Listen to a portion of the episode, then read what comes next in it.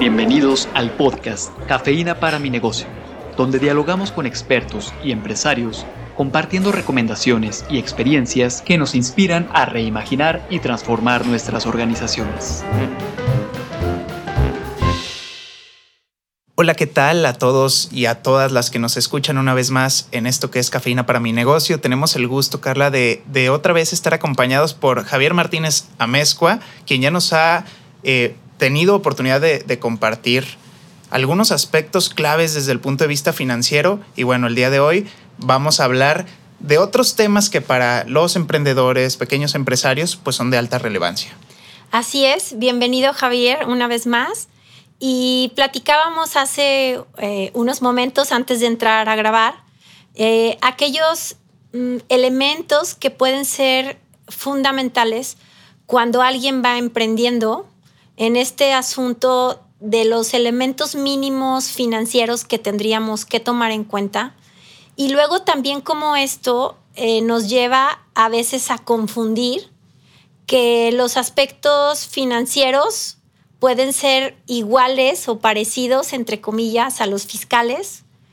¿Y cómo ir entendiendo esto? Ya, es un gusto. Muchísimas gracias por invitarme nuevamente a este espacio. Y justamente yo con lo que comenzaría es, eh, ¿qué, mejor momento? O sea, yo, yo trato de imaginarme años atrás, ¿no? Y qué mejor momento para ser emprendedor, ¿no? Este, si tú quieres hasta a nivel individual y sobre todo en el tema de finanzas. Hace décadas era como el oscurantismo en México de finanzas, finanzas, ¿qué? ¿no? Y luego empezaron las finanzas transas, ¿no? Existía nada más la contabilidad y era para unos cuantos. Hoy en día creo que hay un abanico muy amplio de opciones para que el emprendedor con mínimos esfuerzos empiece a educarse de finanzas, ¿no? Hablábamos de eso la vez pasada en donde no se vale querer ser emprendedor, querer ser empresario, ¿no? Sin entrarle a ser financiero. Eso, o sea, viene, viene eh, implícito, ¿no? Pero entonces dices, oye, tengo que estudiar la carrera en finanzas. no. Hoy en día, qué bonito, qué padre ese abanico y de opciones, porque hasta en redes sociales puedes escuchar este, algunos eh, influencers o con las que vamos a llamar que dan consejos que me parecen muy directos. Podcast, tutoriales. En realidad puedes bajar libros, textos, etcétera. Yo a lo que agregaría, si me piden como un ABC, ¿no? Para los emprendedores en el término de finanzas, número A, sea autodidacta y consume. Consume y consume toda esa información que tenemos a la mano de manera gratuita y en línea, ¿no? Entonces, creo que hoy en día ya no hay pretextos para decir, híjole, quiero emprender, pero no sé finanzas y pues no, no quiero estudiar en toda la carrera en finanzas, ¿no? Y a partir de ahí creo que vas a empezar a poder discernir justamente lo que abordábamos también, Carla. Eh, ¿Cuál es la diferencia entre la información financiera y fiscal? ¿No? Voy a empezar por decirlo así, el contenido es el mismo, el empaque es el que cambia. ¿A qué me refiero? El número es el mismo, pero la manera en que lo vamos a presentar tiene una distinta audiencia. La fiscal va para nuestras autoridades y tiene el fin de cumplir. Y hoy tienes que cumplir. ¿Por qué? Porque las tenazas ¿no? y, y la vigilancia cada vez es mayor. O sea, prácticamente dentro de poco no va a haber salida. ¿no? Te van a cachar por así decirlo, ¿no? Entonces, tengamos eso presente, es el mismo número, pero en términos fiscales se lo voy a presentar a las autoridades de una manera en que ellos ya me están dando el lineamiento, son claros, yo quiero el número así, así, así y en este color. Y con eso cumples. Pero en la información financiera es el mismo número en otra presentación, una presentación para ti para ti y tus, si tienes un equipo ¿no? de líderes, para que tomen decisiones. Entonces, el que consume esa información, el primerito debe de ser tú y tu equipo, el tomador de decisiones. Y entonces, aquí vamos a romper un poquito el paradigma de la contabilidad. La información financiera tiene que ser clara y entendible, número uno, para ti como emprendedor o empresario.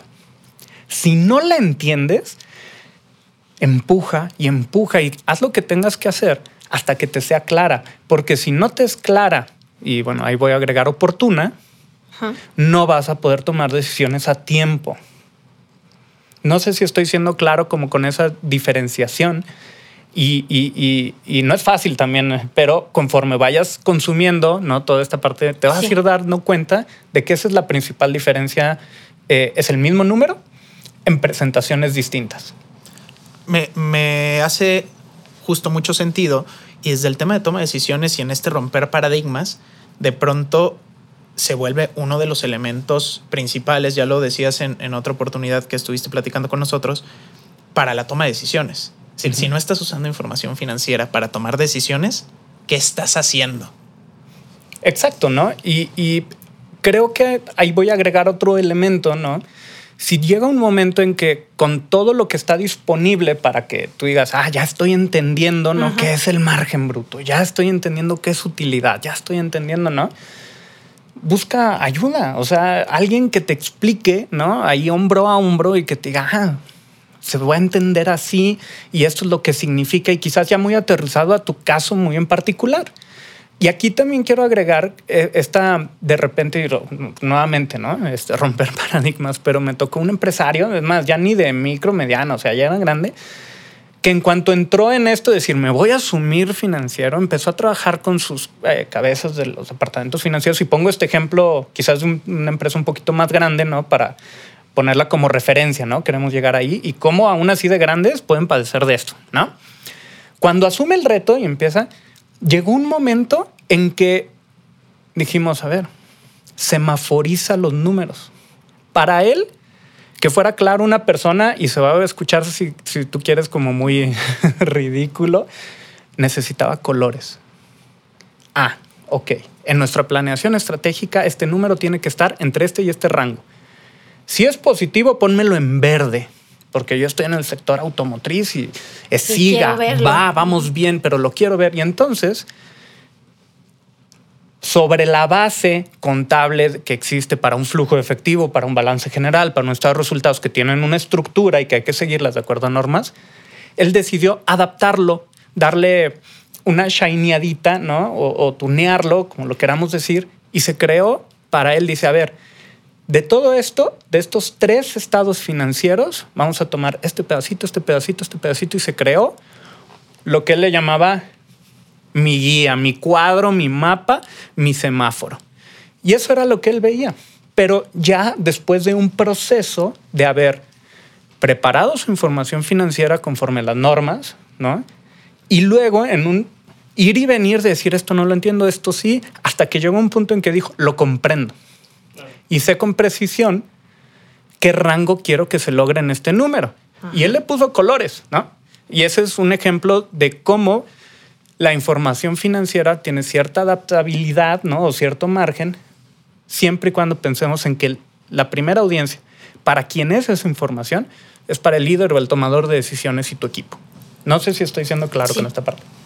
En esto y a partir de estos ejemplos y de lo que nos toca compartir con empresarios, con emprendedores, creo que también hay un punto importante en lo que mencionas, que es el informarnos, el acompañarnos de, de expertos, porque también podemos caer en el creo que entiendo la información, en el creo que le estoy interpretando adecuadamente y estoy tomando decisiones con la certeza de algo que no necesariamente es. Y también se vuelve un riesgo en la toma de decisiones constantes, eh, voy a decir, bajo esta falsa probablemente certidumbre. Claro. Mira, el arquetipo del empresario Superman, ¿no? O superhéroe que todo lo sabía, ¿no? Experto, viejo, lobo de mar, ¿no? Este, al que todo el mundo le preguntaba, ¿no? El jefe en ese momento sabía hacer todo en la empresa, ¿no? Y por eso era el jefe, ¿no? Ya quedó muy atrás. Yo creo que eh, es tanta la información, el entorno es tan dinámico, empresario que no pide ayuda está condenado a, fracasar, ¿no? o experimentar tantos fracasos, ¿no? Que de plano no va a aguantar, ¿no? Y va a perder el cabello, va a perder la familia, ¿no?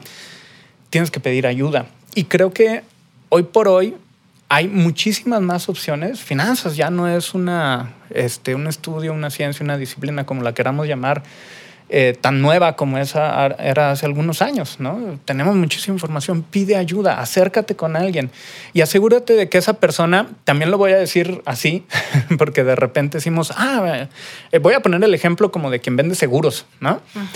Llegan y te dan todo un speech y hay mucha gente y qué bueno que les, va muy bien, lo, lo reconozco, pero te venden un seguro siendo de otra profesión.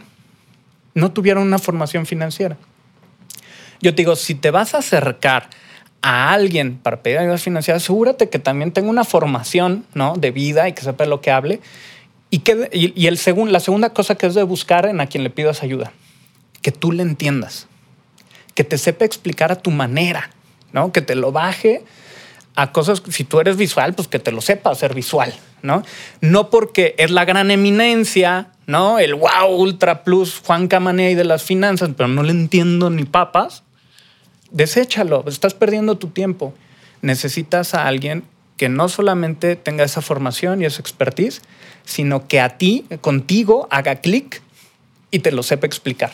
No sé si, si respondo por eso. Totalmente. Sí, de hecho alcanzo a identificar tres elementos. El primero, el consumir este tipo de información y de productos que nos ayuden a entender el tema financiero.